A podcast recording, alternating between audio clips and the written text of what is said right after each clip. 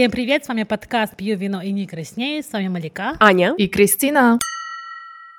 Скоро лето, а это значит, что уже в скорейшем времени на пляже мы сможем увидеть тех, кто вел себя очень хорошо, а также тех, кто, возможно, чуть меньше следил за своим телом и, соответственно, за своим питанием. У нас сегодня в гостях специалист по нутрициологии, диетолог, автор курса «Полезные привычки» Екатерина Черепанова. Катя, привет! Привет, привет! Катя, перед тем, как мы начнем обсуждать нашу сегодняшнюю тему, могла бы ты, пожалуйста, вкратце рассказать, кто ты, рассказать свой самый большой факап? А, я э, специалист по питанию. Я помогаю своим клиентам, людям, которые ко мне обращаются, а, научиться есть, наладить отношения с едой, наладить пищевые привычки. Соответственно, консультирую их по поводу их рациона еды и всего с этим связанного. Говоря о факапе, я отложу эту тему, если с позволения. Почему ты думаешь, что мы тебя пригласили на наш подкаст? Я думаю, что меня позвали, потому что, наверное, я э, самый популярный нутрициолог русскоговорящий в Праге.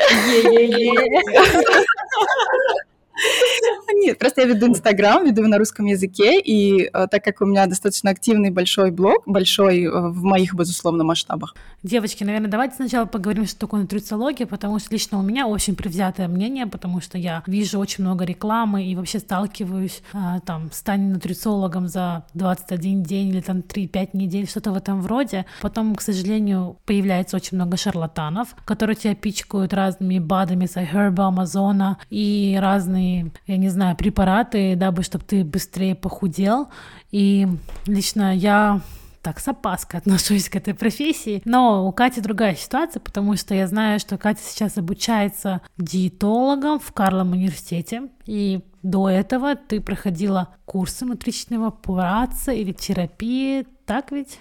А, да, очень важный момент по поводу э, диетолог. Э, я пока не диетолог. Аня вначале сказала, что я диетолог, но еще нет, потому что я сейчас учусь, я заканчиваю, мне осталось полгода доучиться до того момента, как я буду диетологом. Соответственно, сейчас моя деятельность э, ограничивается определенными компетенциями, то есть я работаю со здоровыми людьми и, по сути, являюсь нутричным порадцем в Чехии или консультант по питанию. В чем разница? Разница в том, что у диетолога есть медицинское образование, и, естественно, границы его компетенций шире. Он работает в системе здравоохранения, работает с больными людьми, работает э, в клинике с клиническим питанием, ну и еще много разных э, применений на самом деле есть, об этом расскажу. И, возвращаясь к вопросу про то, что такое нутрициология, в первую очередь это наука о питании. Нутрициологи могут быть учеными, не только работать с клиентами, то есть мы можем изучать, как питание влияет на здоровье, на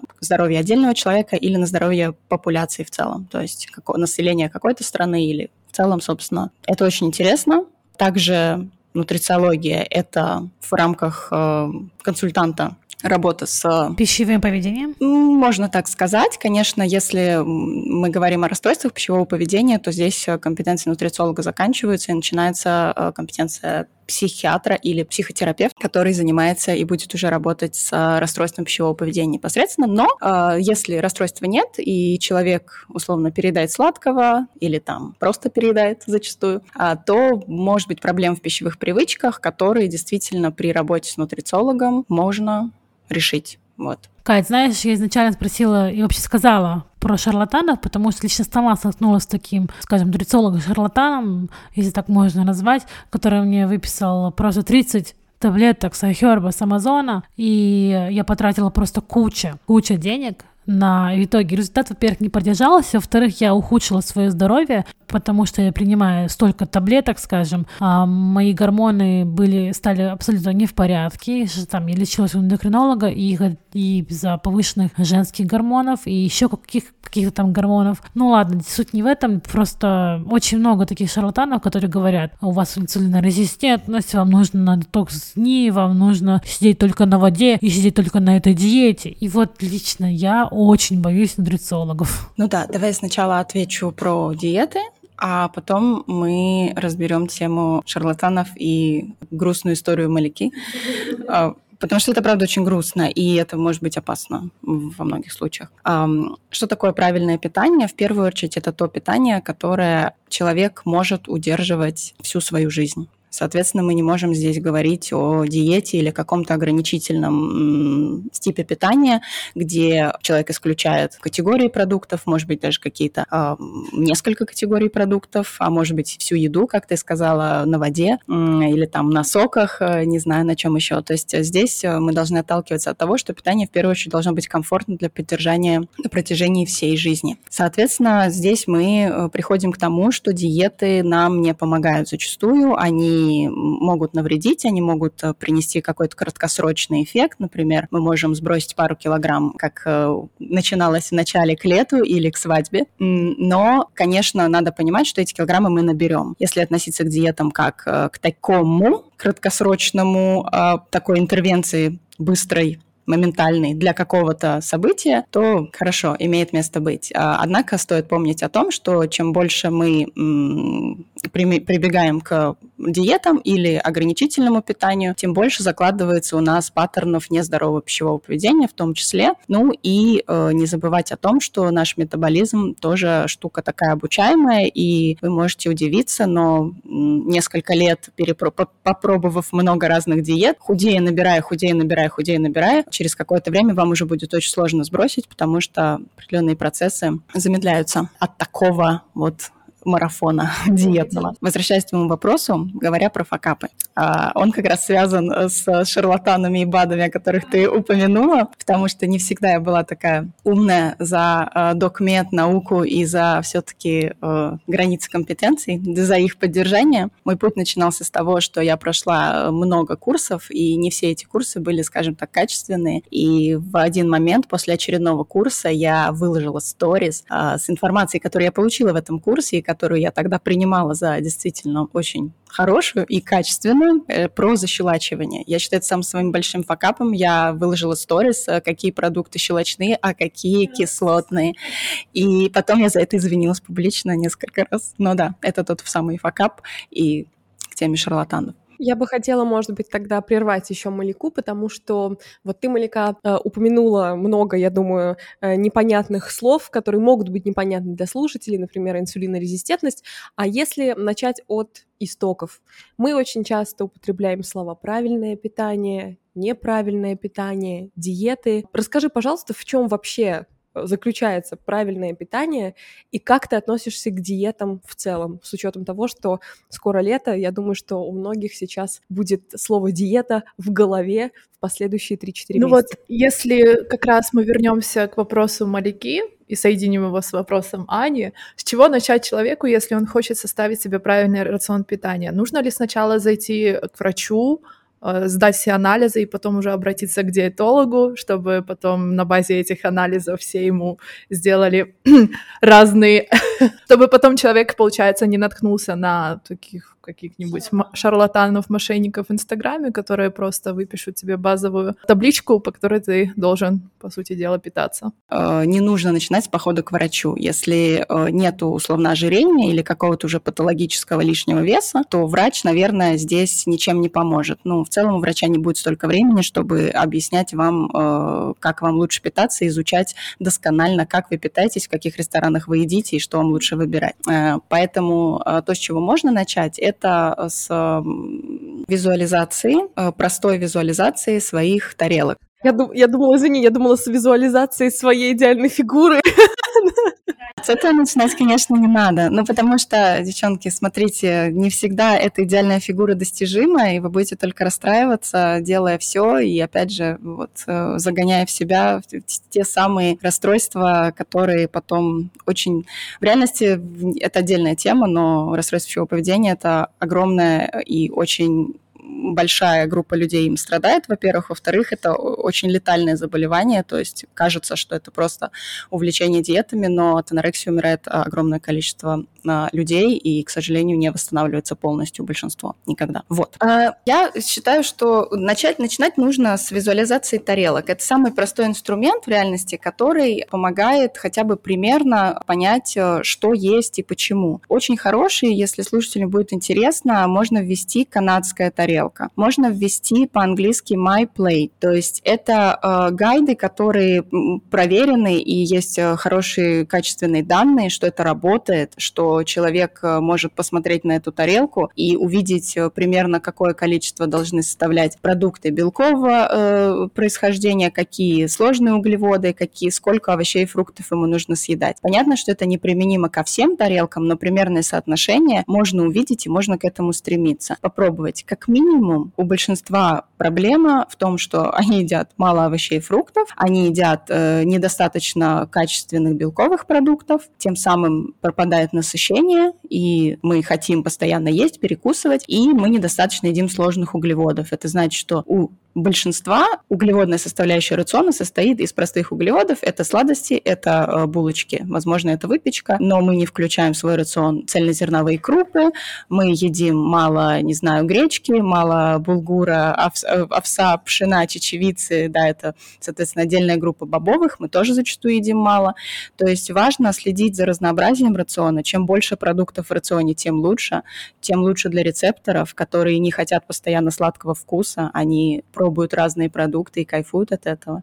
Поверьте, это работает. То есть это самые простые правила. Не нужно вначале вести дневник питания, потому что э, зачастую большинство не сможет его правильно проанализировать. Но дневник питания – это крутой аналитический инструмент, который, если есть силы, время, желание, можно действительно попробовать, потому что какие-то хотя бы основные паттерны будут видны, но уже вопрос, э, сможет ли человек с этим понять, что с этим, ему нужно с этим делать. Да, Катя, кстати, видела тарелку на Амазоне, она продается нарисованными белками, углеводами, овощами и фруктами, которые помогают, в принципе, балансиров... сбалансированно кушать. Я думаю, это отличный способ, особенно людям, как я, которые страдают э, расстройством пищевого поведения, отслеживать, что они, в принципе, кушают, ну, вернее, не кушают полноценно, да. Ну и также я хотела поделиться своим опытом, что я использую, ну, вернее, использовала а, метод шкалы насыщения и шкалы голода. То есть с 1 до 4 я определяла, насколько я голодна, а, там, с 1 до, до 5, с 1 до 5. Если 5, то я прям не совсем голодная, могу, I can survive, да. И затем, после как я покушала, я определяла по шкале насыщения, если я переела, что прям пятерка, я там штаны расстегиваю, не могу дышать и вообще не могу даже встать со стола. Или четверка, когда четверка или тройка, когда я, я поела, и мне, в принципе, хорошо, нет никакой тяжести в желудке, да. Вообще, к чему я это, что я страдаю перееданием, и мне лично эта методика очень сильно помогла, потому что впоследствии я поняла, что мне, в принципе, не нужно кушать так много, как я так думала, что я там кушала 6 раз в день, в 5 раз в день, и в итоге мне показывается достаточно всего 2 раза в день покушать. Ну, я могу пропустить ужин, например. Я могу, может быть, на своем опыте сказать, что я человек, который очень много в своей жизни справлялся, скидывал потом снова поправлялся постепенно, причем я как постепенно скидывала вес, так потом постепенно набирала, и, в принципе, это, конечно, удивительно, что для меня момент с тем, что мы можем есть все по чуть-чуть, абсолютно не работает. Мне нужно либо полностью, например, условно отказаться от сладкого, хотя это не будет для меня большой проблемой, потому что через неделю это ты просто, как ты говоришь, рецепторы начинают наслаждаться остальными вкусами, и мы как бы перестаем хотеть сладкое. Но как только ты начинаешь себе даже понемногу позволять, то для меня это, конечно, фатально. Малика упомянула про то, что она, например, замечала за собой, что она голодна только два раза в день. Мы часто слышим рекомендации, что нужно есть много и по чуть-чуть. Кристина вот еще тоже хотела, да, как-то Раз все уже поделились своим опытом, и у меня, наоборот, абсолютно, абсолютно другая ситуация, которую я сейчас как-то пытаюсь решить за последний год. У меня отсутствует чувство голода. То есть я вообще его не чувствую, я просто ем, потому что уже надо поесть я знаю то, что я могу есть целый день, не есть, и все будет нормально как бы со мной, но это ненормально, по сути дела, это неправильное питание, и вообще такой рацион, я думаю, очень вреден. А поэтому у меня немного здесь другая ситуация, она появилась э, после ковида и до сих пор не вернулась. Она более-менее вернулась, когда я еще раз ковидом переболела,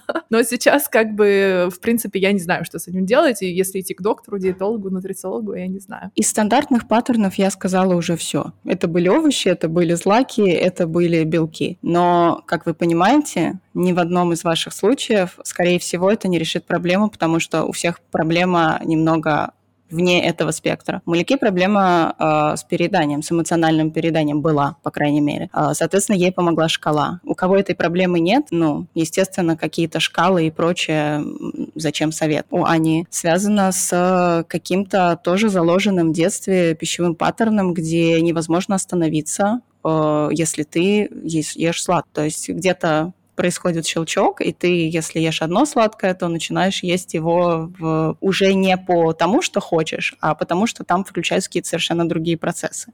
Потому что навряд ли ты хочешь съесть целый торт и так далее. Вот. Ну и, соответственно, у Кристины это проблема, э, возможно, каких-то постковидных изменений. И я спрошу, а у тебя есть э, э, запах, вкус сохранились те же? Да, запах, вкус, все есть. Я также обожаю кушать, я люблю еду. Но просто если я не вспомню, что мне надо поесть, я не поем поем, потому что у меня нет сигналов в организме, которые мне посылают.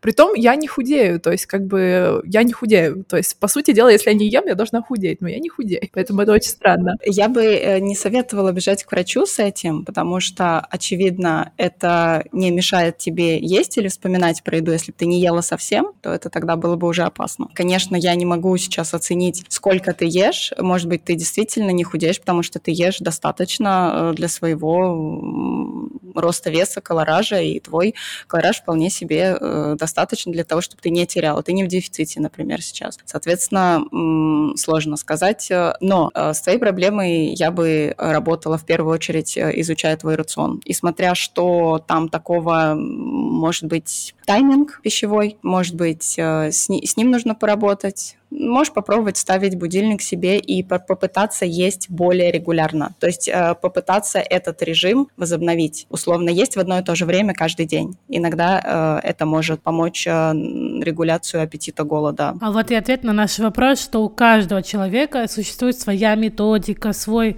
скажем, способ похудения или набора массы. И, к сожалению, не всем подходит то, что прописывают шарлатаны или там определенные методики, там нужно есть именно 1200 калорий или 100 грамм творога, если съедите 150, то вы раскабанеете. Или считать каждую калоринку, крупинку того, что вы кушаете. Катя, расскажи, пожалуйста, я Например, мы начинаем, каждый из нас, соблюдать какое-то свое правильное питание. Возможно, опять-таки, возвращаясь к вопросе о лету. Когда вообще человек, который начинает вставать на путь истины, может начать видеть первые какие-то результаты? Ну, здоровая потеря веса – это плюс очень зависит от исходных данных, но один половина-один килограмм в неделю. Ну и мне кажется, у всех э, длительность похудения абсолютно разная. Кто-то худеет за два месяца, потому что у него большой вес, соответственно, он скинет-то быстрее, насколько да, Катя права. Ну и потом у тебя происходит плата, и ты можешь похудеть, допустим, за дольший период. Можешь подтвердить этот? Э, да, зависит действительно от исходных данных. То есть если мы работаем с большим количеством лишнего веса, то как только мы начинаем что-то внедрять и корректировать в своем питании, и не только, например, физактивности тоже, то потеря веса будет гораздо более э, быстрая и стремительная, нежели если мы работаем э, с девушкой, которая хочет похудеть на 2 килограмма. Ну, а в реальности ей может быть это ее здоровый вес, и это похудение на 2 килограмма, ей, она будет худеть полгода. Ну, потому что ей будет тяжело их сбросить, условно, потому что их не нужно сбрасывать, но это она так хочет. Вот. Поэтому это действительно очень индивидуально, смотря какие исходные данные и смотря какие там внедрения, чего внедрения. Опять же, говоря о диетах, мы перестаем есть, мы начинаем быстро худеть, как правило. Но э, если мы внедряем правила здорового питания, зачастую мои клиенты начинают есть больше больше по количеству. Ну, например, они едят меньше колоража, но количество еды больше. Соответственно, э, их это сначала может смутить, может там быть эти психологические некоторые моменты, но зачастую снижая постепенно колораж разными способами. Их огромное множество существует, и у каждого человека будут работать зачастую разные способы этого снижения колоража, то мы будем приходить к дефициту калорий в рационе, и, соответственно, мы имеем, да, будем снижать этот вес. Но в идеале плане не супер быстро, потому что супер быстрое снижение веса это всегда вредно. Вот сказала про дефицит калорий. Что ты думаешь про вот э, есть специальные коробки с колоражами, которыми ты заказываешь, или там тебе считает тот же самый нутрициолог, а, допустим, те же самые 1200 калорий. Помните, как в группе ВКонтакте?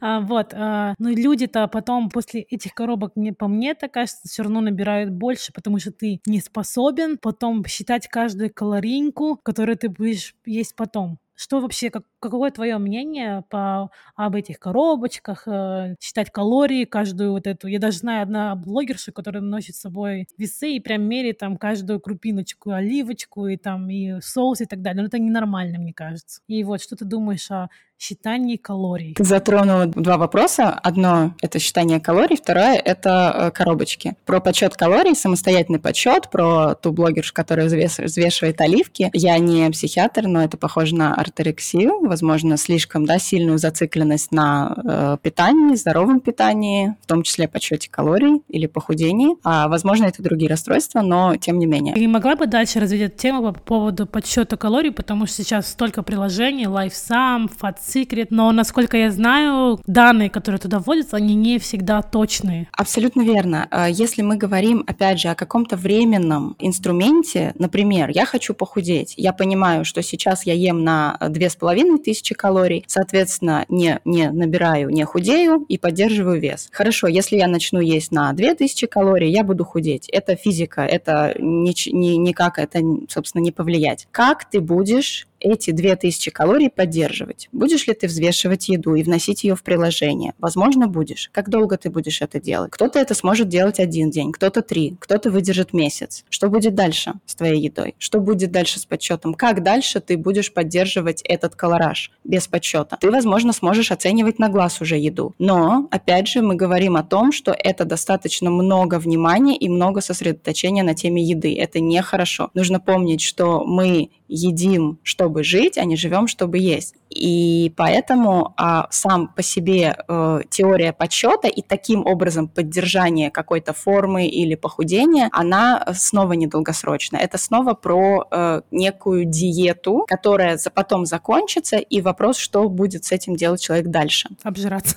Возможно, так и произойдет. Особенно, если он сильно снижает себе колораж и сам решает есть там в два раза меньше. То есть это сразу э, уже, да, скорее всего, будет срыв и будет компенсация. Что касается крабичковых диет или коробочек. Да, я как раз хотела сказать, что получается, что в крабичковых диетах же все за тебя подсчитывают, и почему ты просто не можешь тогда, в общем-то, всегда придерживаться этой крабичковой... Э, но не все могут себе позволить. Все хотят выглядеть хорошо, но не все готовы отдавать 11 тысяч крон в месяц, к примеру. Ну, по цене продуктов сейчас в Праге, мне кажется, коробки стоят уже примерно столько же, сколько и ты потом себе положишь на канадскую тарелочку. Э, крабичка диета — это совершенно другая история все таки потому что ты права, ты не считаешь ничего, тебе привозят на определенный колораж. И если этот колораж соответствует твоему колоражу похудения, то ты будешь худеть. И в этом нет, на мой взгляд, ничего зазорного. Раз, если тебе нравится по вкусу, это крабичковая диета, это очень важно. Потому что если она тебе не нравится, в итоге э, будет что? Обжираловка. Обжираловка!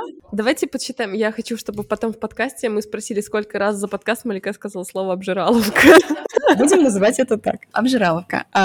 Вот, соответственно, вкусно и соответствует адекватному колоражу. То есть, опять же, плохо, если человек решает питаться сильно ограниченно, он так или иначе будет хотеть что-то съесть больше, ему может это не удовлетворять, и он в итоге эти крабичковые коробки э, ни к чему не приведут. Поэтому есть возможность финансовая, вкусно, нравится, хоть всю жизнь питайтесь. Но крабичковые диеты ведь невозможно постоянно следовать. Есть люди, которые постоянно в командировках, может быть, день рождения, вообще все что угодно, и невозможно постоянно питаться крабичковыми диетами. Да, это тот мой следующий, соответственно, аргумент, потому что э, вдруг изменится ситуация, вдруг компания закроется крабичковых диет, вдруг э, как бы, изменится финансовая ситуация. Конечно же, проще и лучше, проще, наверное, не совсем то слово, но правда гораздо более выгодней, это точно, научиться освоить самому, понять, что мне нужно, понять, что я могу, что я не могу, и эти пищевые паттерны, свои пищевые привычки, если мы говорим о них, постараться менять. Э, это гораздо выгоднее, потому что ты права абсолютно. Ты поедешь в отпуск, ты окажешься в отеле all-inclusive. Успешно.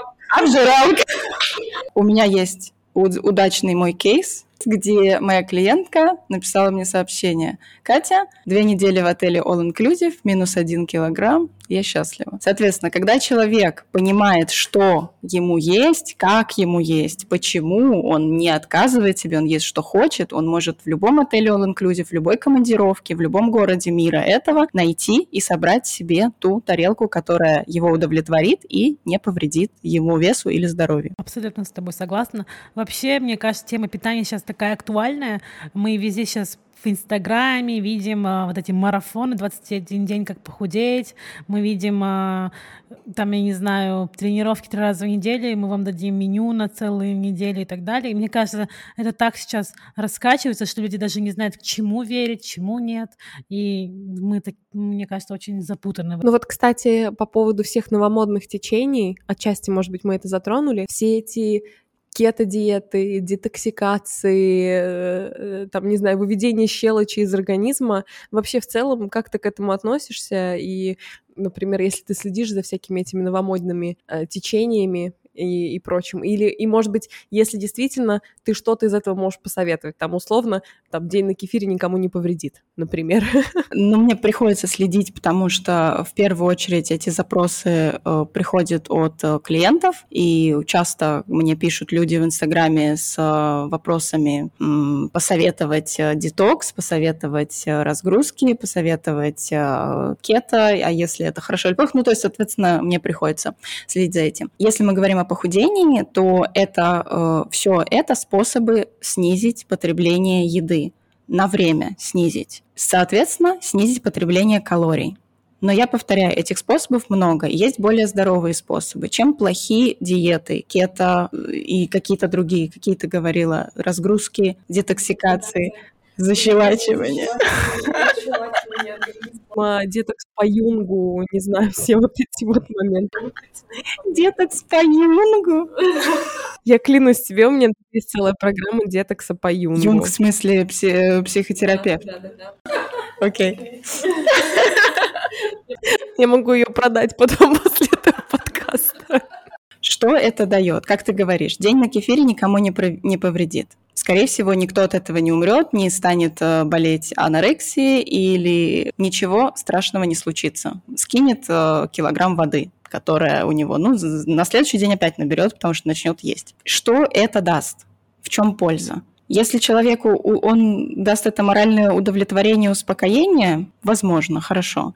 Если он эти э, кефирные дни э, делает э, в нервических припадках каждую неделю, и э, его он получает дикий кайф, когда видит эти минус 2 килограмма, а потом получает дикий депрессняк, когда видит плюс 2 на следующий день, тут мы можем уже говорить о неком вреде для его, в первую очередь, ментального здоровья. Вот, то есть тут смотря, а, что мы оцениваем, какую ситуацию кому-то повредит, кому-то не повредит. Людям, которые имеют, например, в своей истории э, расстройство пищевого поведения, вообще категорически запрещено читать калории, устанавливать такие приложения, которые их считают считают, а, разгружаться и следовать любым диетам. К сожалению, вот э, оно может повлиять на них уже очень-очень фатально. Я отношусь ко всем диетам плохо. Я считаю, они бессмысленны. Их польза не была никогда доказана нигде и никем.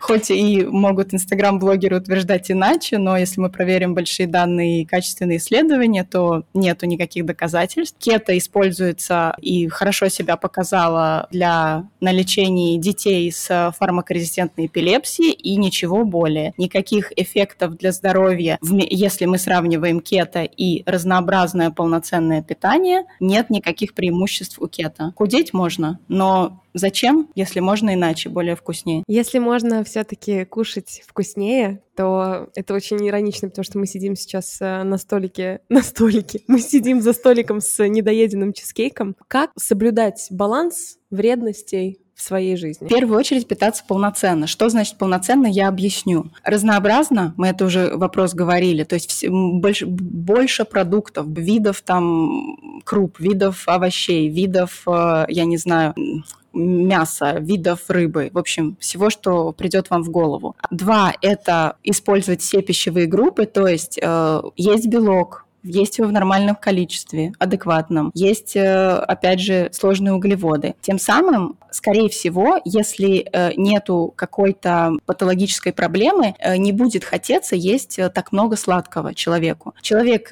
получает углеводы из других источников, то есть он включает в свой рацион крупы, он ест сложные углеводы, соответственно, риск переесть сладостями у него снижается гораздо сильнее. То же самое со вкусовыми разнообразием рациона. То есть специи, приправы, это все очень-очень хорошо влияет на снижение, знаете, такого хочу чего-то, но не знаю чего. Типа, может мак, а может сладость, а может булку, а может круассан. То есть вот чем мы больше и адекватнее, нормальнее, полноценнее, разнообразнее питаемся, тем э, реже возникает вот это вот «хочу, хочу чего-то», жирненького, сладенького. И этот баланс, он достигается, как правило, не каким-то вашим умственным ограничением, что я съела один круассан, больше мне круассана нельзя сегодня, а действительно желанием, то есть не желанием есть еще один круассан, ну, потому что ты просто наелась, тебе этого достаточно, ты знаешь, что тебя ждет. Вкусный лосось на ужин. И что там по вину? Вино.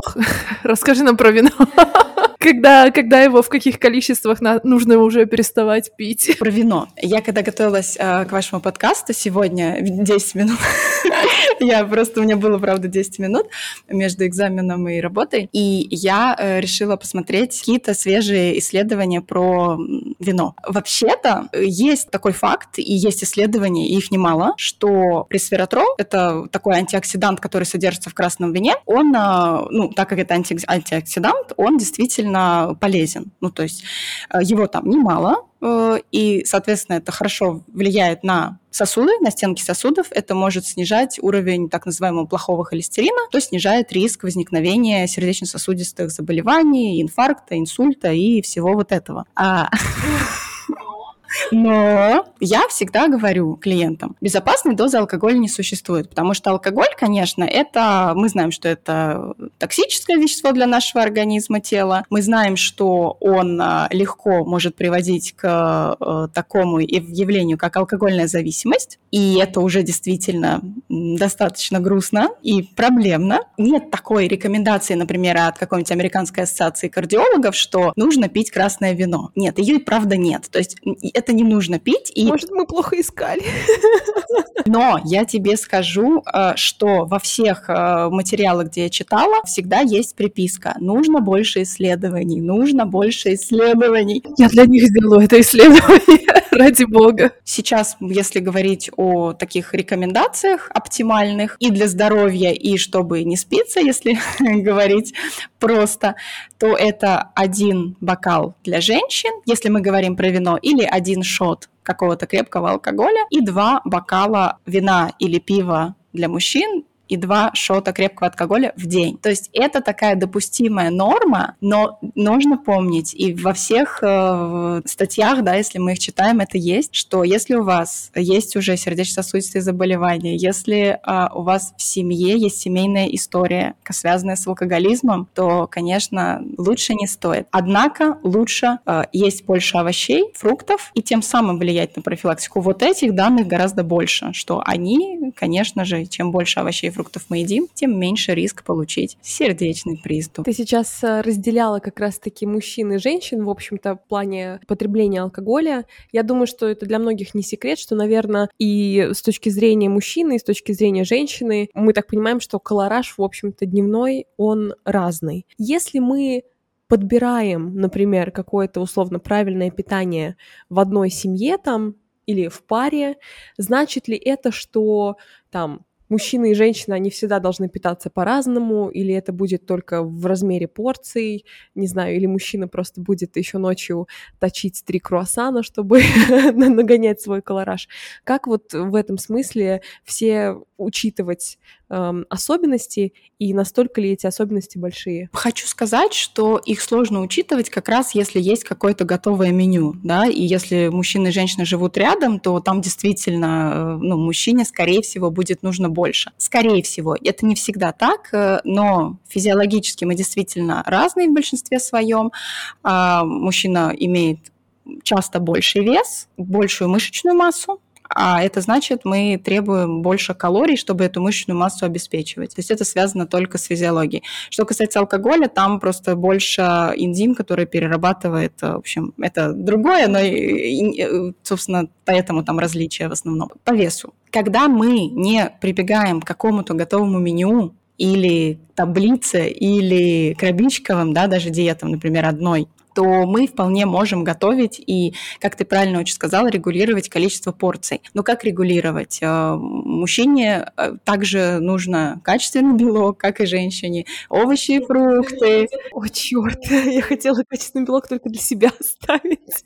Все это мы можем, э, условно, если готовит в семье женщина, если мы такие классические патриархальные ценности проповедуем тут, если готовит семье женщина, то я не обязательно варить 8 э, блюд, э, чтобы закрыть потребности свои, мужчины и ребенка. Это вполне может быть одна и та же еда, просто действительно мужчина зачастую съест больше белка. А, возможно, э, есть способы, как накормить его овощами, если он не может и не хочет их есть. Это, кстати, легко. Можно добавлять эти овощи в само блюдо, можно делать котлеты не только из фарша, но и из, добавлять туда цукини немного, немного моркови, и вот уже мужчина ест овощи сам, а том не подозревая зачастую. А, соответственно, там нет таких различий, где нужны были бы разные продукты или совершенно различное питание. То есть, скорее всего, это регулируется все э, индивидуальным чувством голода и умением разнообразить рацион, как мужчины, так и женщины. Мы сегодня говорим в начале нашего подкаста про похудение.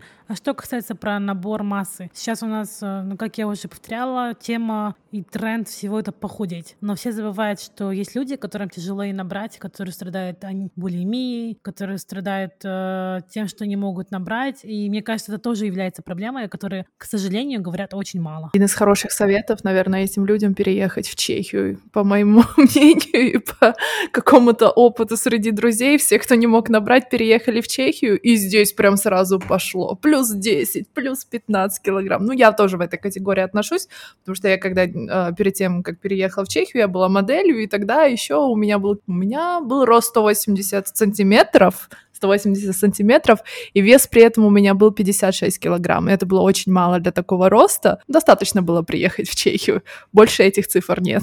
Слушай, набор веса, э, ну, мы же разный вес набираем, нужно тоже понимать. Э, в Чехию я, когда приехала, я и сама набрала вес, но этот вес был исключительно на пекарне, которая в метро. Минит или минимит как-то? Там все так вкусно пахнет. Любовь моя. Э, соответственно, да, ну, то есть э, понятно, что это был набор э, той как раз массы в основном жировой но я думаю, Малика говорит больше про набор другой массы. Ну, явно мышечной массе, а не жировой, девочки. А вообще, почему я задала по поводу набора массы, там, булимии, потому что я посмотрела у Кати в Инстаграме, что она также страдала э, тем, что не могла набрать вес, или, возможно, булимии, или что-то в этом роде. Ну, не подумайте, я не маньяк, просто я изучила досье Кати. Просто ты изучила Кати на досье, следила за ней, когда она идет домой на протяжении последних пяти лет, и все, да-да-да, покупает булки. Лика все знает, да.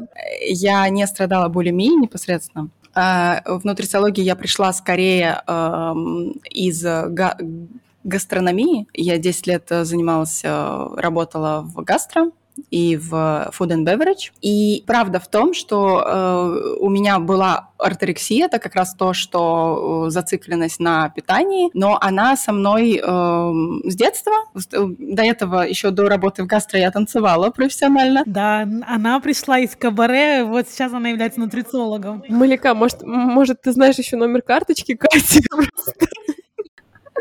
Вот, э, соответственно, что по поводу э, меня. И действительно были и компульсивное передание, то есть и орторексия, которая э, не то чтобы привела меня в нутрициологию. В нутрициологию я пришла, потому что я люблю еду во всех ее проявлениях. Э, и работала в ресторане, а потом решила, почему бы мне не уйти из ресторана и не учить людей есть, а не только их кормить. Я хочу сказать, что если мы, э, возвращаясь к твоему вопросу про булимию или любые расстройства пищевого поведения, там не идет речь о наборе массы вообще. Мы лечим психиатрическое заболевание. Это практически там есть, безусловно, какие-то рекомендации, э, работа с нутрициологом у пациентов таких, но это вообще не про какой-то набор массы, это про удержание физиологического здоровья, что, конечно же, безусловно, может происходить в разных вариантах и дома, и э, в стационаре, где человек госпитализирован. Но если брать именно вот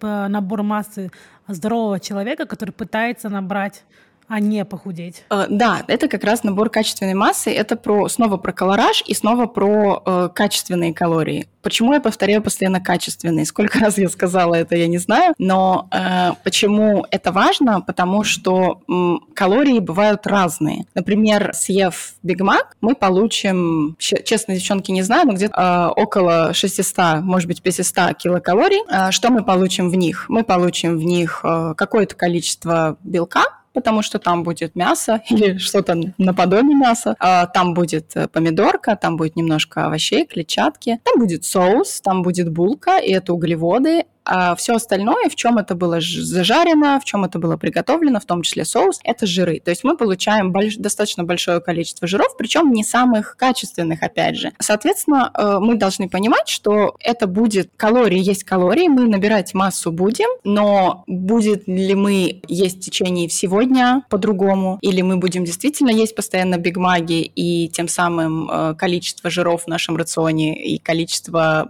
э, перееданий, нездоровые паттерны пищевого поведения будут закрепляться. Дело в том, что калории, правда, разные. Несмотря на это, это все равно калории. Если ты будешь есть много калорий, ты больше, чем тебе нужно, ты будешь набирать вес. Если меньше, чем тебе нужно, ты будешь худеть. Ну вот, а если, если к моему кейсу, если у меня нет голода и мне достаточно одного Биг Манго, скажем, за день, это 600 калорий, я, получается, буду под нормой, значит, я буду худеть? Есть же диеты там на шоколаде, есть же диеты там на вине, где человек съедает плитку шоколада. Когда он в дефиците, он будет худеть. Класс. Другой вопрос, опять, что будет потом? и насколько э, твой организм выдержит быть на этом шоколаде, потому что, опять же, твое питание неполноценно, ты не получаешь белок, ты не получаешь э, клетчатку. Что будет, прошу прощения, тем, как ты ходишь в туалет? Ну, тут, наверное, пойдет уже и о качестве кожи. Конечно, ты питаешься в Макдональдсе, наверное, твое качество кожи будет, ну, не совсем то, которое тебе хотелось бы. Знаю, знаю, что если наоборот, ты также, если ты мало кушаешь, ты также можешь набрать. Ну, я такую теорию. Ну, не набрать, а скорее всего, ты будешь в таком плато. Ты я вот хотела, да, спросить сейчас, то есть как бы вот эти все истории про то, что, например, если ты долгое время под какой-то э, калорийной нормой, то, получается, организм как-то к этому привыкает, и тогда тебе нужно еще больше снижать калории для того, чтобы уже добиваться какого-то эффекта снижающего веса. Да, сто процентов это так. Э, наш организм и адаптируется, метаболизм адаптируется. Э, чем больше мы сидим на диетах, тем как бы мы больше находимся в таком режиме энергосбережения, сохранения. Тело как бы оптимизирует свои ресурсы, что-то оно перестает обеспечивать, например, волосы. А, это так не, не самый нужный орган. До последнего будут поддерживать только печень, там, сердце, мозг. А вот волосы, скорее всего, сразу пойдут в минус. Э, так это работает. Но, тем не менее, да, ты абсолютно права, что будет оптимизация, будет снижение так называемого базального метаболизма. Базальный метаболизм – это то количество калорий, которые мы тратим в покое. То есть я сижу, я сейчас продолжаю тратить калории. Yes. Каждая из вас. А знаете, сколько примерно калорий вы тратите именно ну, в соотношении тренировка и баз базаль? В покое же у нас, по-моему, минимальный метаболизм для поддержания всех органов где-то около тысячи, по-моему, мы тратим калорий примерно. Вот. Зависит от человека и зависит от мышечной массы. Чем больше у вас мышечной массы, тем больше вы тратите. Спортсмены, например, какие-то профессиональные могут тратить до 3000 килокалорий в покое. Ничего себе вообще, пипец. А мы вот сейчас говорим про похудение, про булимию, а, допустим, а, а что, если мы поговорим о пита- детском питании? Допустим, в будущем я планирую там иметь детей, я бы хотела им, э, чтобы они изначально, у них были уже правильные привычки здорового питания, а не как было у нас. Помните, как в детстве, пока не доешь со стола?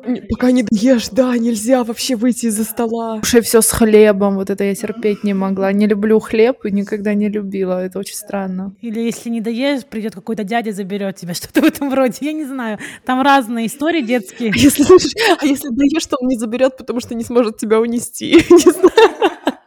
Вот, э, давайте поговорим о именно детском питании. Как привить ребенку здоровое питание? Начинать с себя, прививать его себе. Ребенок все, что будет делать, копировать. Тоже такое не хотела, чтобы мои дети были лучше, чем я. Я задумалась над этим сейчас. Они не будут лучше, чем ты, сто процентов. Но мне кажется, ребенок копирует всегда. Он будет копировать пищевое поведение э, родителей, скорее всего, двоих. Даже если мама супер, супер, правильная, все знает, понимает, а папа не очень, то ребенок будет э, брать это от обоих родителей. То есть здесь уже... Мак, Мак такой прикрыл листиком салата. Ну, от мамы и от папы.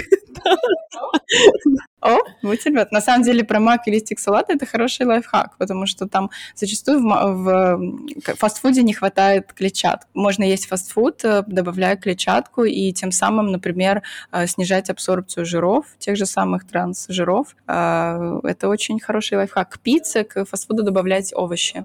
Да, есть, есть салатом. И дети скопируют меня, и мы будем кушать стейки и запивать красным вином. И ролики. А с папиной стороны будем ролики кушать с пивом.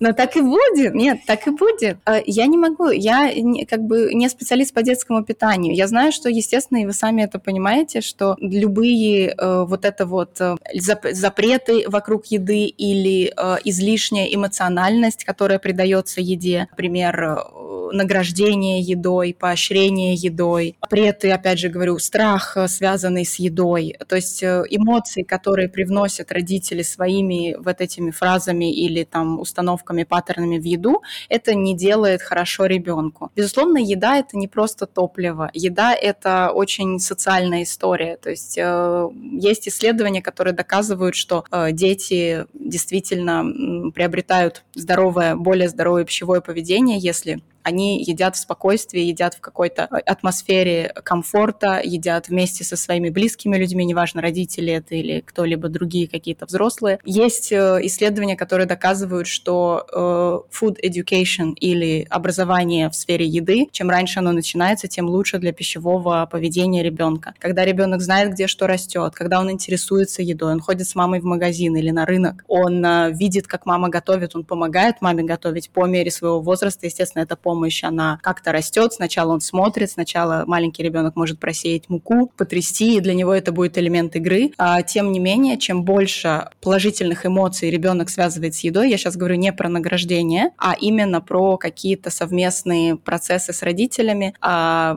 естественно, он также копирует, э, как мама и папа едят, что они едят. И, конечно, если говорить о важном вопросе пищевого разнообразия, с чем у детей проблема. Э, почему? Потому что родители предлагают ребенку что-то, он отказывается, родитель перестает это предлагать. Когда ребенок растет и развивается, ему нужно продолжать предлагать, потому что его вкусы могут измениться со дня на день. Соответственно, сегодня он брокколи э, фу сказал, через неделю он заинтересовался им. Такое бывает у детей. Поэтому ошибка, когда ребенок что-то отказывается от чего-то, ошибка э, убирать это от ребенка, потому что его пищевое разнообразие действительно это ответственность родителя. Это важно. Вот это такое, что если опять же говорю, я не специалист по детскому питанию, но у меня есть коллеги, которые специалисты, и вот, собственно, от них в том числе, и читая какие-то исследования, которые проводятся в том числе с детьми, я вот могу тебе сказать такое. Катя, ты затронула сейчас еще тему похода в магазин. Это то, что ты и освещаешь в своем блоге в том числе.